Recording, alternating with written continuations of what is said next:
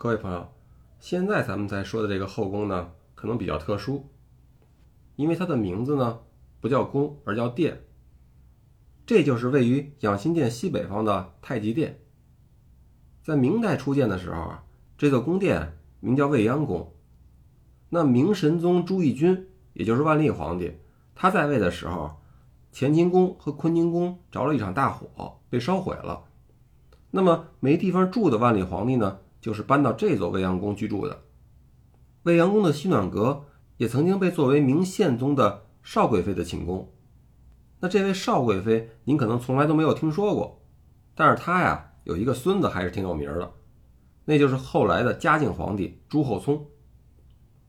而嘉靖皇帝的父亲，也就是明宪宗的第四个儿子兴献王朱佑元，就是在这儿出生的。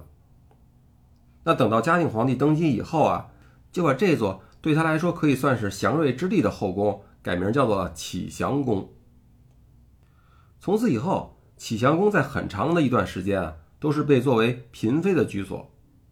直到清朝的咸丰皇帝在位的时候，把北侧的长春宫与这座启祥宫，也就是如今我们看到的太极殿给打通了，连成了一体。又在太极殿的后殿和长春宫的大门之间，也就是长春门的位置上。建成了和隔壁体和殿长相差不多的一座穿堂殿，叫做体元殿。那这个体元的意思呢，就是说为人君要以天地元气为本，常居正道，以实施正教。意思其实就是说为人做事儿啊，要非常端正才行。这次改建不光是把长春门改成了体元殿，而且从体元殿的后檐又接出了一间屋子。和长春宫以及它的东西配殿用转角的游廊连在一起，形成了一个回廊。然后在太极殿后殿的东西耳房各开了一间作为通道。如此一来啊，太极殿就和长春宫连成了一座南北贯通的四进院落。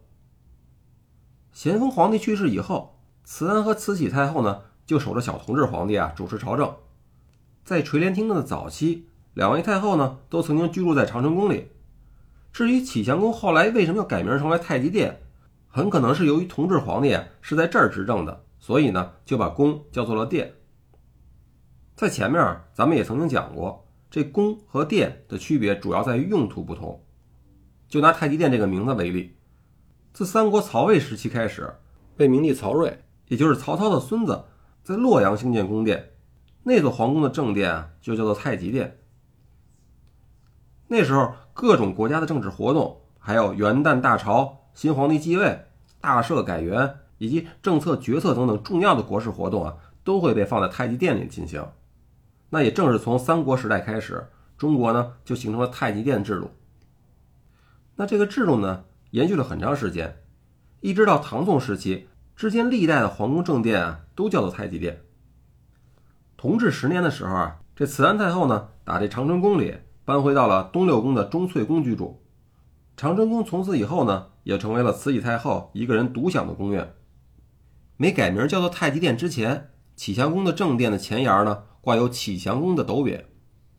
斗匾呢，也就是指悬挂在建筑物的屋檐之下或者是横梁之上的匾额。据说啊，那块匾还是乾隆皇帝亲笔题写以后，命人依照永寿宫斗匾的模样，统一为东西六宫。也就是除永寿宫以外，其他的十一座后宫的正殿，特意制作了这种样式统一的匾额，而且啊，还下了谕旨说，自挂以后至千万年不可擅动，既或嫔妃移入别宫，亦不可代往更换。体元殿的殿后身呢，有一座大戏台，是为慈禧太后在长春宫看戏准备的。在她五十岁寿辰的时候啊，这一大帮子嫔妃和命妇。也就是朝廷里边品阶比较高的那些大臣们，有着诰命封号的母亲或妻子，每天呢都会来这儿陪寿星老太太看戏。据说啊，一连看了有长达半个月之久。如果您呢朝四边溜达，可以发现，在这个庭院周围的廊内壁上呢，还会有十八幅以《红楼梦》故事为题材的壁画。那《红楼梦》这座文学巨著呢，在那时候啊，因为不合礼法，是被列为禁书。所以呢，禁止刊印传播。但是呢，再怎么禁，也都是针对于老百姓的，在宫中传阅啊，就得另说了。据传这慈禧太后啊，本人就非常喜爱这部爱情小说。那么这座墙上的壁画，还是当初经过珍妃和瑾妃的提议，得到了慈禧老佛爷的首肯以后啊，才命令宫廷画师画在这儿了。和传统的中国古代绘画不同，这些壁画你要仔细看，能发现他还带着西方的透视技法呢。